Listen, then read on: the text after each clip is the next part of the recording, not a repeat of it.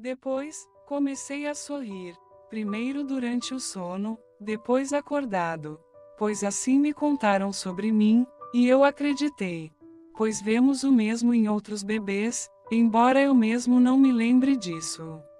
Assim, aos poucos, tornei-me consciente de onde estava, e de desejar expressar meus desejos àqueles que poderiam satisfazê-los. Mas eu não podia, pois os desejos estavam dentro de mim, e eles estavam fora. Nem eles poderiam, por qualquer sentido deles, entrar dentro do meu espírito. Então, eu agitava os membros e a voz aleatoriamente, fazendo os poucos gestos que podia e que gostava, embora, na verdade, muito pouco semelhantes ao que eu desejava. E quando eu não era obedecido imediatamente, meus desejos sendo prejudiciais ou ininteligíveis, então eu ficava indignado com os mais velhos por não se submeterem a mim, com aqueles que não me deviam serviço, por não me servirem, e me vingava deles com lágrimas. Aprendi que os bebês são assim observando-os, e que eu mesmo era assim, eles, todos inconscientes, me mostraram melhor do que minhas amas que sabiam disso.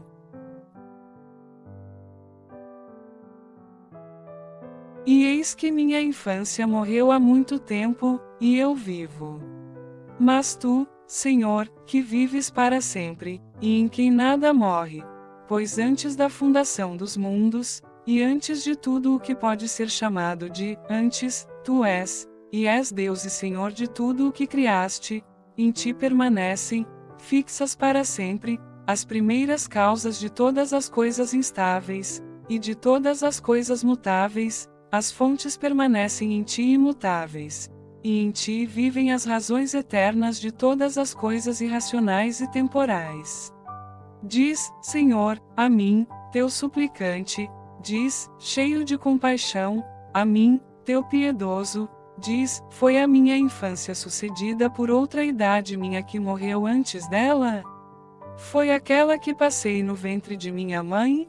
Pois disso ouvi algo, e eu mesmo vi mulheres grávidas?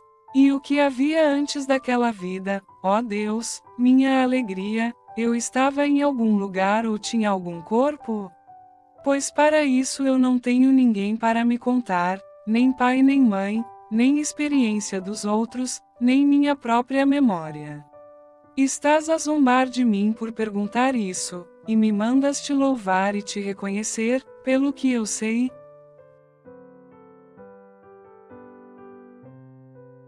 Eu te reconheço, Senhor do céu e da terra, e te louvo por meus primeiros rudimentos de ser em minha infância, da qual não me lembro. Pois tu designaste que o homem devesse supor muito sobre si mesmo a partir de outros, e acreditar muito na força de mulheres fracas. Mesmo então eu tinha existência e vida, e, no final da minha infância, eu podia procurar por sinais para tornar conhecidas para os outros as minhas sensações. De onde poderia surgir tal ser, se não de ti, Senhor? Alguém pode ser seu próprio artífice? Ou pode ser derivada de outro lugar alguma veia que possa fluir essência e vida em nós, senão de ti, ó Senhor, em quem essência e vida são um só? Pois tu mesmo és suprema essência e vida.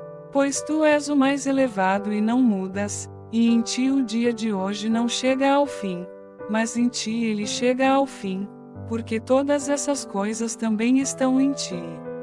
Pois elas não teriam como passar, a menos que tu as sustentasses.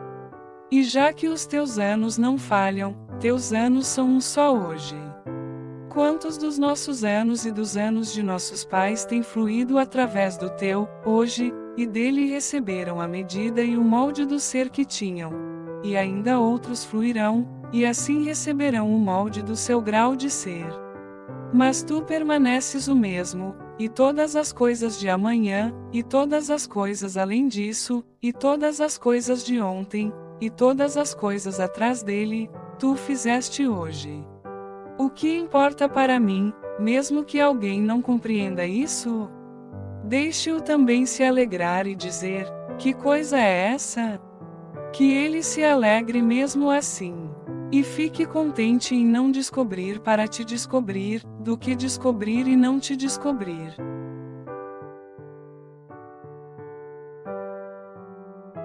Ouve, ó Deus, ai, pelo pecado do homem. Assim diz o homem, e tu tens compaixão dele. Pois tu o criaste, mas o pecado nele não criaste. Quem me lembra dos pecados da minha infância? Pois aos teus olhos ninguém é puro do pecado, nem mesmo o bebê cuja vida é apenas um dia sobre a terra. Quem me lembra, não é cada pequeno bebê, em quem vejo o que de mim mesmo não me lembro? Então, qual foi o meu pecado? Foi que eu estava pendurado no peito e chorava? Pois se eu agora fizesse isso por comida adequada à minha idade, com razão eu seria zombado e repreendido. O que fiz naquela época merecia repreensão, mas como eu não podia entender a repreensão, o costume e a razão me impediam de ser repreendido. Pois esses hábitos, quando crescemos, arrancamos e rejeitamos. Agora nenhum homem, embora podando, conscientemente descarta o que é bom. Ou era bom então, mesmo por um tempo, chorar por algo que, se dado, prejudicaria? Ressentir amargamente, que pessoas livres e seus próprios anciãos, sim, os próprios autores de seu nascimento, não o serviam? Que muitos outros, mais sábios do que ele, não obedeciam ao aceno de seu bom prazer? Fazer o melhor para bater e machucar, porque os comandos não eram obedecidos, que haviam sido obedecidos para seu prejuízo? A fraqueza então dos membros do bebê, não sua vontade, é sua inocência. Eu mesmo vi e soube até de um bebê invejoso. Não podia falar, mas ficava pálido e olhava com amargura para o irmão de criação. Quem não sabe disso? Mães e amas te dizem que aliviam essas coisas com não sei que remédios. Isso também é inocência, quando a fonte de leite está jorrando em grande abundância, não suportar que alguém a compartilhe, mesmo em necessidade extrema, e cuja própria vida ainda depende disso? Suportamos tudo isso gentilmente, não como sendo males inexistentes ou leves, mas porque desaparecerão à medida que os anos aumentam. Pois, embora tolerados agora, os mesmos temperamentos são absolutamente intoleráveis quando encontrados em anos mais avançados.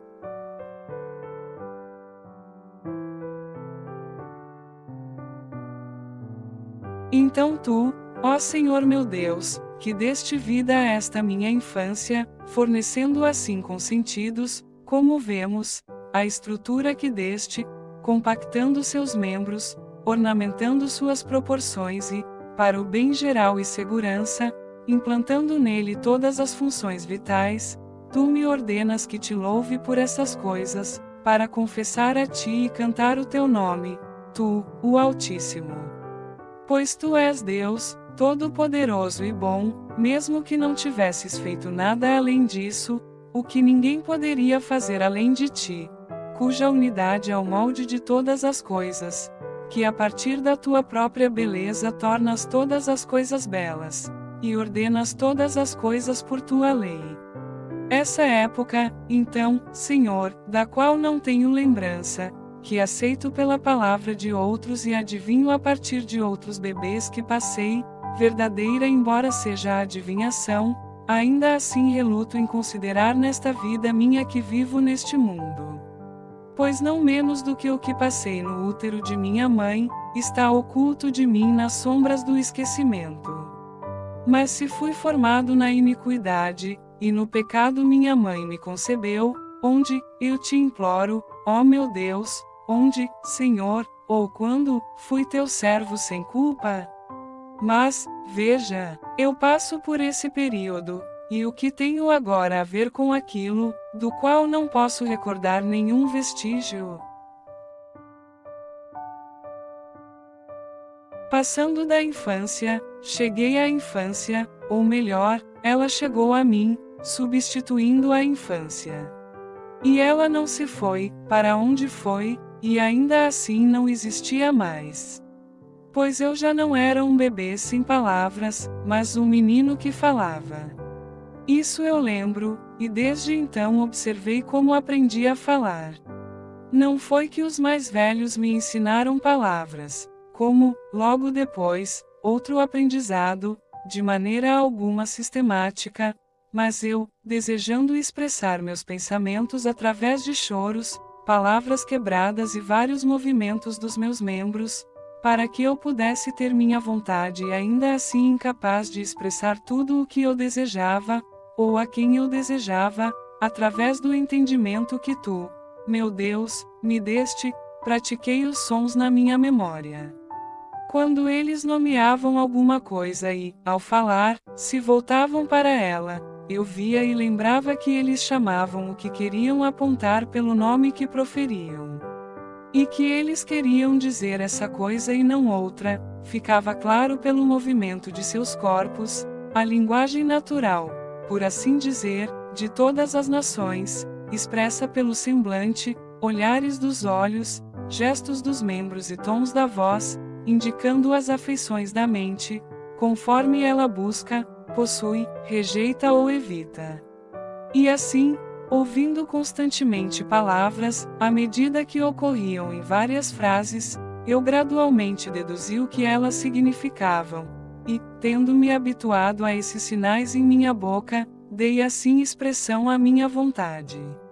Troquei assim com aqueles ao meu redor esses sinais correntes de nossas vontades e assim me lancei mais profundamente no tumultuado convívio da vida humana, ainda dependendo da autoridade dos pais e do gesto dos mais velhos.